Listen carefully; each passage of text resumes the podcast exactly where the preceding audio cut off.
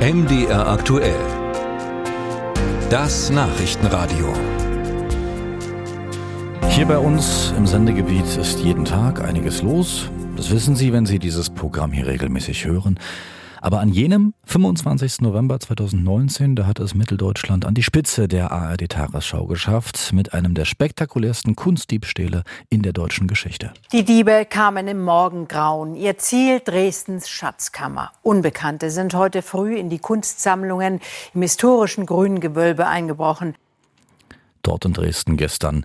Dreieinhalb Jahre später nun der Urteilsspruch gegen insgesamt fünf Männer, die die Richter am Dresdner Landgericht zu Haftstrafen verurteilt haben. Untergrenze vier Jahre und vier Monate, Obergrenze sechs Jahre und drei Monate.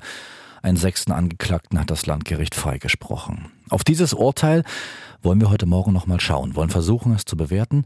Und da hoffe ich jetzt auf Hilfe von dem Juristen und früheren sächsischen Justizminister Gerd Mackenroth. Schönen guten Morgen. Guten Morgen. 21 Schmuckstücke, insgesamt 4300 Diamanten und Brillanten, Gesamtwert 117 Millionen Euro und noch immer äh, sind nicht alle Schmuckstücke wieder aufgetaucht. Andere haben die Täter schwer beschädigt zurückgegeben. Auch vor dem Hintergrund, Herr Mackenroth, reicht Ihnen dieses Urteil? Naja, reichen, das ist ja eigentlich keine Kategorie, sondern wir gucken, äh, hat sich unsere Justiz blamiert oder hat sie sich bewährt? Da würde ich sagen, die Mühlen unserer Justiz malen eben langsam, aber sie malen. Und sie haben auch in diesem Fall gemahlen und sie haben, wie ich finde, durchaus ordentliche Strafen ausgeworfen. Machen wir es mal konkret. Alle sechs Angeklagten gehören zu den Remos. Mächtiger arabischstämmiger Familienclan Sitz in Berlin. Einer von ihnen war auch schon beim ebenfalls maximal medienwirksamen, weil spektakulären Raub der Goldmünze aus dem Bode-Museum dabei. Und mit diesem Remo-Clan hat die Staatsanwaltschaft nun diesen Deal ausgehandelt. Ihr gebt uns das Diebesgut zurück und wir sichern euch festgelegte Höchststrafen zu. Haben Sie das so gelernt, Herr Mackenroth, im Jurastudium? Der Deal im Strafverfahren ist seit Jahrzehnten unter Juristen hoch umstritten. Wir handeln doch nicht mit der Gerechtigkeit. Der Rechtsstaat muss sich doch durchsetzen. Aber auch da, wir müssen ja nach pragmatischen Lösungen suchen. Und unser Bundesgerichtshof hat klare Regeln aufgestellt, wie das Vorgehen äh, in solchen Fällen ist. Ich habe ein bisschen Probleme, wenn Deals ausgehandelt werden, weil die Gerichte nicht nachkommen. Das darf hm. eigentlich nicht sein. Hier haben wir noch einen besonderen besonderen Fall. Hier ist es ja so, dass der Deal sichergestellt hat, dass große Teile der Beute wieder zurückkommen. Das ist noch eine Besonderheit, die für mich den Deal hier noch ein bisschen in anderem Licht erscheinen lassen.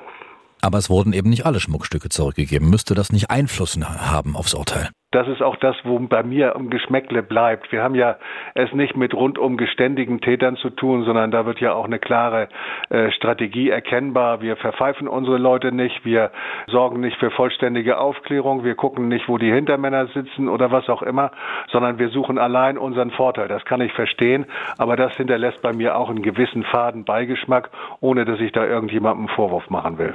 Was macht denn dieser Deal aus Ihrer Sicht äh, nach diesem Juwelenraub mit möglichen weiteren Prozessen dieser Art? Was macht das auch mit den Richtern in anderen Prozessen? Müssen die sich jetzt künftig daran orientieren und sich künftig meinetwegen immer auf solche Deals einlassen mit kriminellen Clans? Wir haben bestimmte Regeln für einen Deal und die werden sich die meisten Richter sozusagen vor Augen führen, wenn sie sich daran wagen. Im Hinterkopf haben sie ganz bestimmt, dass es keinen Handel mit der Gerechtigkeit geben darf im Prinzip. Aber solange man gerade noch sagen kann, und das ist bei diesen hohen Strafen, die hier rausgekommen sind im Remo-Prozess, wenn man sagen kann, äh, das ist kein, äh, kein Verscherbeln der Werte des Rechtsstaates, dann finde ich das unterm Strich in Ordnung und dann kann man das auch mit vorsichtiger Hand weitermachen. Präzedenzwirkungen erkenne ich nicht. Wenn wir uns jetzt mal die kriminellen Clans abschließend angucken, den Remo-Clan oder auch andere, oft verschwiegen, leisten sich teure Anwälte mitunter, bedrohen Zeugen, die sich dann vor Gericht auf einmal an nichts erinnern können oder äh, auch beliebt den Nachwuchs zu Straftaten anheuern, der jünger ist als 21, damit unter das Jugendstrafrecht fällt.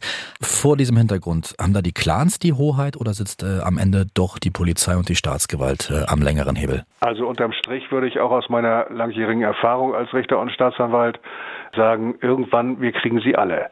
Äh, niemand soll sich darauf verlassen, dass er durch die Lücken des Rechtsstaates, durch die die Maschen des Rechtsstaates, die es gibt, dauerhaft durchkommt. Äh, notfalls mit Kommissar Zufall oder mit sonst wem. Aber unter dem Strich, glaube ich, kann sich keiner darauf verlassen, dass er straffrei davonkommt. Das Beste ist, einfach straffrei zu leben.